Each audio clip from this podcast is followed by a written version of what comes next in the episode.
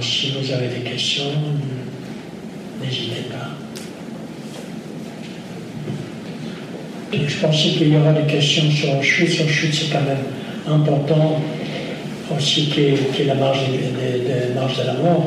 Enfin, je ne crois pas que j'aurai le temps de, tout vous raconter. Je vous avais dit que dans Stromiettes, on était amené à Auschwitz. Et bon, le voyage n'a pas duré très longtemps, une douzaine d'heures. Normalement, en deux heures, on peut le faire, en train. Et une fois qu'on est arrivé, on, est arrivé avant l'aube, euh, c'était, je sais pas, ça devait être 3-4 heures du matin, il faisait nuit, le train s'est arrêté, nous on avait cette chance ou malchance d'avoir parmi nous un représentant des chaussures Bata.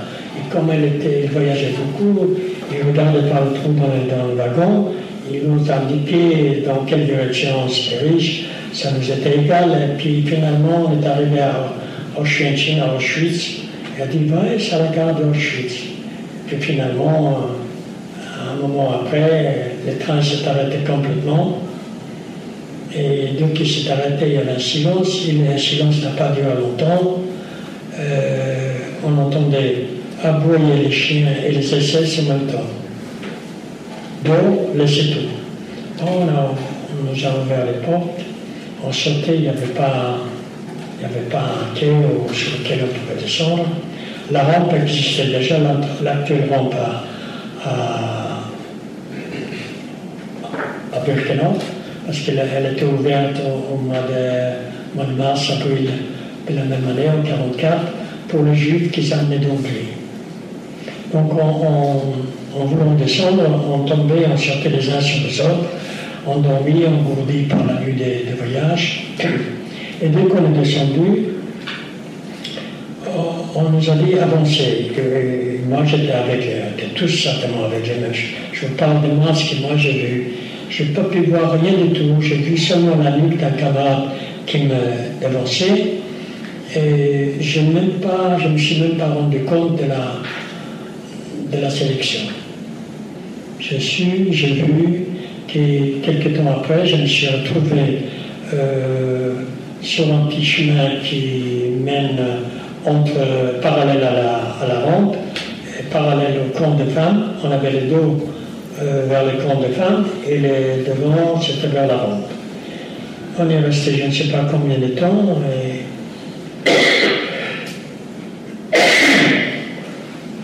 c'était l'été, les, jours ont commencé à pointer. Il y là, il y avait quelqu'un qui a demandé où sont passés les autres de notre convoi? On était à peu près 1200 1300 personnes.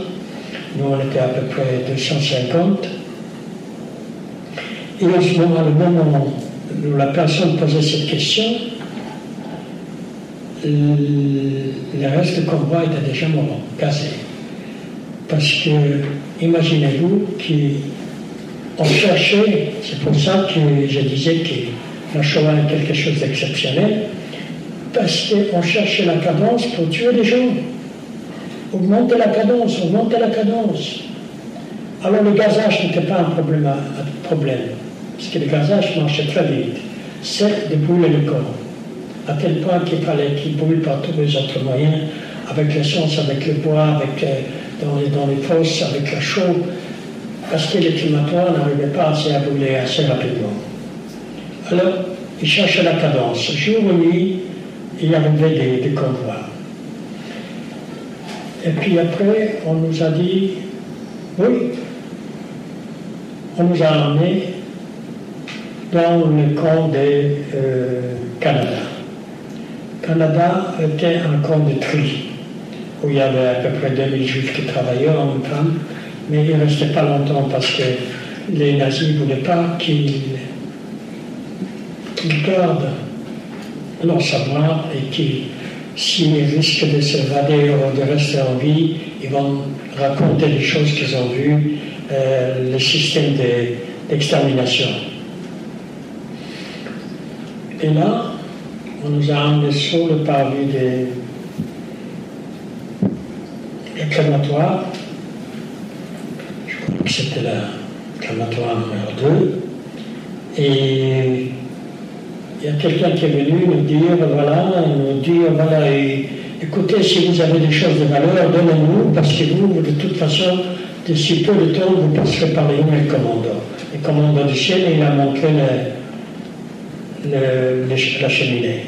C'est vrai que quand on pouvait voir, euh, quand le jour a à pointer en même temps, on était surpris par les gigantismes de, ces camps. On n'a jamais vu un, camp On venait de Pologne. On avait un avantage ou un désavantage par, rapport aux Juifs qui venaient de France ou d'Hongrie ou d'autres pays. Parce que nous, on savait ce que Auschwitz veut dire. Parce que nous, on avait déjà les parents, frères et sœurs exterminés dans les, dans les camps comme ça. Parce que Auschwitz était le seul qui fonctionnait encore à cette époque-là. Tous les autres, ils ont arrêté de, fonctionner. Et je parle des, autres comme Majdanek, comme Belgique, que tout le bien s'est passé, Sobibor, Chelno et Treblinka. Le seul des six, c'était le canon qui fonctionnait à plein vapeur, si j'ose dire. Donc, euh, il y avait ce gigantisme qu'on ne pouvait pas voir la fin des camps de loin, on pouvait, apercevoir des, arbres qui étaient blanches, c'était le boulot, et ça, on pouvait le voir. Mais c'était immense, on ne pouvait pas s'imaginer. Et, on nous a fait traverser les camps comme ça. Ah oui, on, était très impressionnés par les cheminées qui crachaient la fumée lourde comme ça. Tout dépend de la couleur de, de quel côté le soleil se trouvait. Et puis nous, on savait justement qu'on ne brûle pas les ordures ménagères. Ce n'est pas une cheminée d'une usine, c'est une cheminée d'une usine de la mort. Qui, la fumée qui sort, c'est de la chair humaine.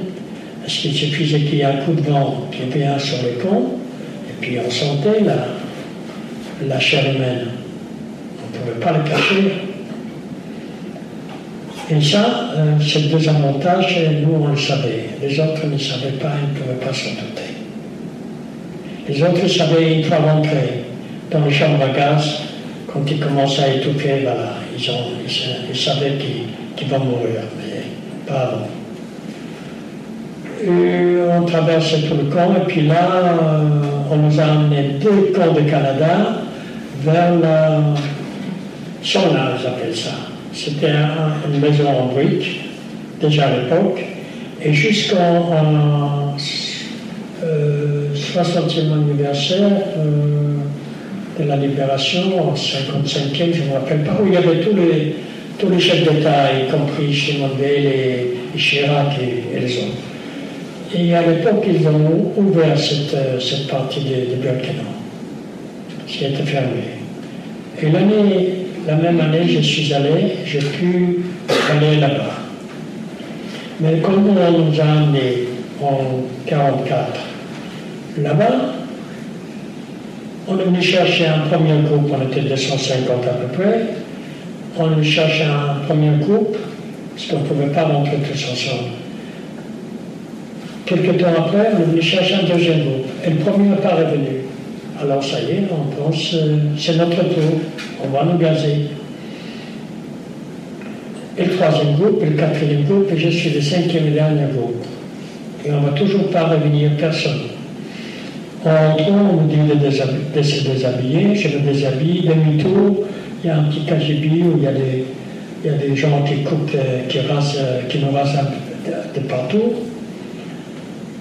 Demi-tour de nouveau, on doit longer un grand couloir. À l'époque, il me semblait très grand. Et au bout du couloir, il y a une entrée, une porte. Dans cette porte, il y a un détenu qui a un seau de liquide devant lui et il nous passe une pâte mouille partout. C'était certainement un mais il y a un garçon qui est rentré, il a pris quelques gouttes dans les yeux. Il a commencé à hurler. Ça y est, je suis cassé, je vais mourir je dis toujours la même chose, je ne trouve pas des mots adéquats pour pouvoir vous décrire cette panique qui a commencé à régner parmi nous. C'est indescriptible. Donc on est rentré, et quand je suis passé ces. Il m'a passé des, désinfectants, je suis rentré, j'ai vu des pommes de douche. nous autres, on savait qu'à Maïdané, les, les gaz arrivaient par les pompes de douche. Alors, on s'est éloigné instinctivement des pompes de douche. Et je ne sais pas combien de temps après, il y a les a commencé à couler, alors tout le monde s'était éloigné, on se serait encastré dans le mur. Et il y avait des courageux qui ont sorti une main, un pied, et puis on a entendu ça de l'eau. On a, bien sûr, on a pris la douche, et puis en sortant, on nous a distribué des vêtements qui s'est composé d'un pantalon en fibrin, une chemise aussi, tout envahi, et une veste évidemment doublée, un béret en aussi. Ah oui, une paire de, de salons. Il n'y avait pas de chaussettes, ni des caleçons, ni tout ça. Il y avait dans les dépôts des millions. Mais pour nous, il n'y avait pas. Bon, là, on a rejoint l'autre découpe et on nous a emmenés dans le camp de Tzigane, à Berkeley. Là, on était reçus par. Euh, dans les capots et son adjoint, et son adjoint nous a parlé, et nous a tout de suite mis au parfum, si j'ose dire, nous a dit, là, vous n'existez pas. Vous êtes moins que les escrivants. Vous n'avez pas le droit de parler. Sauf quand on vous donne la permission de répondre à une question. Saisi Et il nous dit, oui, je constate une chose, je constate que vous êtes un peu engourdi de votre voyage. Je vais essayer de vous découvrir un petit peu. Il nous faut faire la gymnastique punitive. Je ne sais pas combien ça a duré. Et après, il nous dit, vous voyez un tas de briques dans le coin de camp, emmenez-le dans votre coin. Ainsi de suite, on a ramené, ramené. On était sauvé par un coup de sifflet. Il fallait se mettre en rond devant un baraquement et rentrer dans le baraquement. Je ne savais pas ce que c'était. Une fois rentré, j'ai vu des, des gens derrière des, des tables on tend le bras et eux, ils tapent.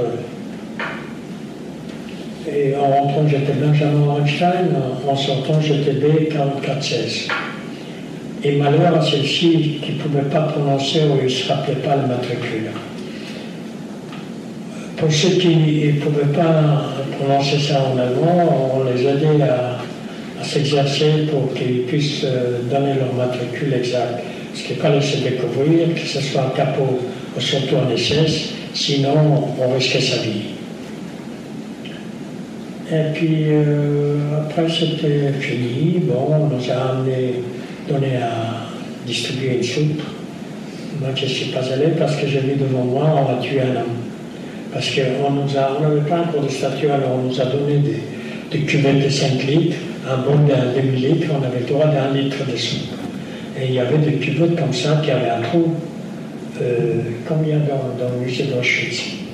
Et il y avait un peu de soupe qui a coulé sur le pied du capot, l'autre il n'a pas fait attention. Il a asséné un coup sur la nuque et il l'a tué. Bon, alors j'ai eu peur d'aller prendre ma soupe, je n'ai pas pris, attendu jusqu'à le soir. On a distribué les pains en rentrant dans le bar. On n'avait pas le droit de rentrer dans la journée. Le soir, le capot distribuait les pains. En rentrant, ce n'était pas les pains, c'était mais bon, on l'a mangé. Combien de fois on entendait le matin Oh, on m'a volé ma vie, on m'a volé mon pain. Moi, je ne laissais pas l'occasion de me faire voler, je le mangeais. Comme ça, j'étais tranquille. Il y avait toutes sortes de gens qui croyaient qu'ils mangent le lendemain, ça, ils ont moins faim. Et puis, bon, il y avait toujours des gens qui n'avaient pas de scrupules, ils étaient prêts à prendre la vie. Parce qu'on prenait la vie en volant le pain à quelqu'un. Et puis, euh, je suis resté, je ne sais pas, plusieurs jours là. Euh, le lendemain, il y a tous les jours, il est arrivé des, convois. Le lendemain, au lieu de 600 dans le baraquement, on était peut-être 30 Et bien sûr, les nouveaux arrivés, au moins 200 parmi eux n'avaient pas de place. Les couches étaient pleines. Et les, les rentrent et dit avec une ironie comme ça, je vous garantis que tout le monde trouvera sa place. Quand il n'est pas si bien dire, il est sorti, il a, appelé des renforts d'autres capots qui sont venus plus avec du fouet qu'avec des matraques. ils ont tellement cogné sur nous qu'on se sont encastrés l'un dans l'autre. Bien sûr que ceux qui avaient besoin de faire les besoins, ils, ils retrouvaient plus leur place. Et il y a même qu'ils ont fait sur place sur eux. Et donc, après, quand ça s'est calmé, cette, cette, euh, cette, bataille, que tout le monde a reçu le coup de fouet, il y en a un que j'entendais dire comme ça, au moins ceux qui sont arrivés avec nous, ils sont tranquilles, ils ne souffrent plus. Et nous, on continue et on ne sait même pas pour quel résultat. Vous savez, il y avait deux choses à Burkina qui, euh, les, qui sont restées. Il y a deux choses qui sont restées. C'est-à-dire pour ceux qui portent encore les matricules sur le bras, et les latrines à Auschwitz, à Birkenau plutôt. Ça, ça prouve que les Allemands ils voulaient nous déshumaniser complètement. Parce que les latrines, c'était un, c'était une abomination, un cauchemar. Parce qu'on avait tous la, la dysenterie. Et le matin, il fallait aller au, latrines avant, l'appel. Arriver à l'appel en retard, c'est égal la mort. Donc on rentrait, on était les uns sur, les autres, allez très vite, très vite. Et je passe l'odeur et le reste. Et le moment du sort, c'est que pour un litre de soupe, les gens faisaient nettoyer ça avec les louches la nuit. Mettaient ça dans le tonneau et ils amenaient ça au loin. Ils voulaient ils sont presque arrivés de nous, de nous déshumaniser. On était complètement déshumanisés. Mais pas le cerveau, ils n'ont pas pu atteindre le cerveau, heureusement. Et je suis resté, je ne sais pas combien de jours. Après quelques jours, il y a une commission de civils qui sont venus chercher des esclaves euh, pour remplacer les esclaves qui sont morts dans les camps. Et on est passé de Auschwitz 2, on est passé à Auschwitz 3. Auschwitz 3 se composait de 40 à 50 camps différents, et notamment celui de Boulogne-Molevitz qui comptait au moins 10 à 12 000 prisonniers, enfin détenus. C'est justement dans ces camps-là et de ces camps-là que Primo Levi il parle dans son livre aussi cet. Moi, on m'a envoyé dans une mine de charbon. C'était un petit camp. j'avais la chance de pouvoir rentrer dans l'école des mineurs, c'est-à-dire qu'on m'a appris comment il faut devenir un vrai mineur. Et un avantage incroyable, seulement ceux qui étaient dans le, camp peuvent comprendre ce que c'était comme un avantage, c'est-à-dire dans cette école, on était des jeunes, on recevait dans la mine, on recevait, une soupe dans la journée. Mais vous ne pouvez pas vous imaginer quel plus que c'était. Les autres travaillaient juste avec avec un, peu de l'eau chaude noire le matin jusqu'au soir. Euh, c'est pour ça qu'ils mouraient comme des mouches, ils tombaient comme des mouches. Voilà, et je ne sais pas combien des exécutions que j'ai assisté là-bas, parce que chaque fois qu'on rentrait, le travail c'était un kilomètre. On ne marchait pas librement, on marchait entre, il y avait un chemin, euh, entre le puits de barbelés construit de la mine jusqu'au camp. Et quand on sortait, on travaillait à, 70 cm d'auteur, les genoux dans l'eau. Quand on rentrait l'hiver, quand il faisait moins de 25, les vêtements, enfin, les pantalons et tout le reste qui était mouillé, ils gênaient sur l'eau.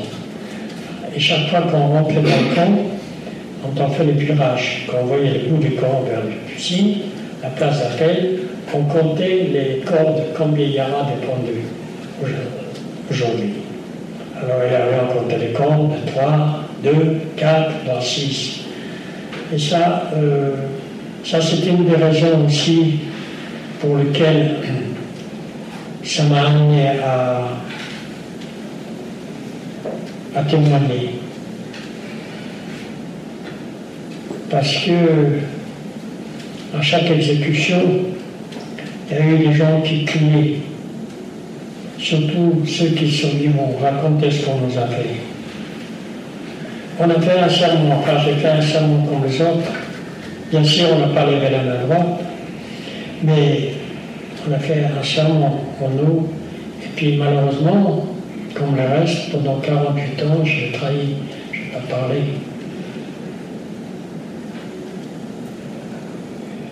Euh, qu'est-ce que je peux vous dire encore? Puis là-bas, on nous a gardé jusqu'au mois de janvier 45, et en, janvier 45, il y a eu la, la marche de la mort, et ça c'était quelque chose d'épouvantable. J'ai eu la chance de continuer et d'arriver après trois, quatre jours de marche et trois nuits, d'arriver à Gleivitz. Et sur la route, on fusillait sans arrêt. Comme je vous l'ai dit, on avait tous la dysenterie, les couru. Ceux qui restaient à l'arrière, il y avait toujours des SS qui, marchaient derrière nous à 200-300 mètres ballon au canon, au canon, et puis on entendait des coups de feu sans arrêt. Ce qui était retardé qui faisait leur besoin, ça y est. Alors on avait trouvé une combine, on marchait, on courait devant le convoi, on s'arrêtait devant le convoi, le convoi est arrivé à notre hauteur qu'on pouvait le joindre, ça y est, on était prêt à rejoindre le groupe, et c'est comme ça qu'on a pu se sauver. Et quand on est arrivé à Gleivitz, à peine on est rentré dans le camp, puis euh, je me suis endormi. J'avais un copain, Simon, Simon Kramer, qui marchait avec moi sur la marche de la Nord. Lui, il a disparu à Gleivitz, je ne l'ai pas retrouvé. Nous, on nous a chargés après sur les wagons ouverts, les plateformes, à moins 25, on nous a trimballés à travers tout le protectorat tchèque. L'Autriche, on passait par tous les camps possibles. Et il n'y avait nulle part la place. Tout le monde était complet, arrivé à Buchenwald. La même chose, complet, on nous a envoyés sur un commando de Buchenwald, c'est-à-dire à Dora. Et à Dora, j'avais la chance de trouver des, des déportés, des résistants français. Et parmi eux, il y en avait un qui était infirmier, ou même docteur, qui parlait l'allemand, des Alsaciens. Et lui m'a expliqué ce que j'ai, parce que j'ai jamais été malade, j'ai jamais voulu aller au revue, c'est-à-dire à l'infirmerie. Et là, je ne pouvais plus, parce que quand je suis arrivé à Dora, j'étais incapable de mettre un pied devant moi. J'avais la jambe complètement enflée. C'était, ça devenait dur comme un arbre. Et le médecin qui m'a reçu m'a dit il faut absolument euh, opérer ça, parce que sinon, ça va éclater comme la cause d'un arbre. Non, il m'a. Bon, bah écoutez, j'étais, j'étais libéré à, à, Dora, pas tout de suite. Il y a encore beaucoup à dire sur Dora, mais je crois que le temps est arrivé faut que je conclue. Alors je vais conclure. Quel peu que vous avez entendu ici, euh, bien sûr, euh, c'est pas grand-chose parce que euh, je ne prétends pas que je puisse raconter six ans de détresse, six ans de souffrance et de tragédie humaine en deux heures, même en deux jours. C'est impossible. Mais peu que vous avez entendu, ne les gardez pas seulement pour vous. Parlez-en autour de vous, sinon vous pouvez chercher. Euh, et je le dis, c'est devenu la, conclusion rituelle euh, vous devenez aussi des témoins des témoins, parce que nous, on ne sera pas toujours là. Tout dépend de vous. Si vous voulez vous renseigner plus sur cette époque-là, il y a beaucoup d'ouvrages, alors n'hésitez pas. Je vous remercie de votre attention et soyez bénis.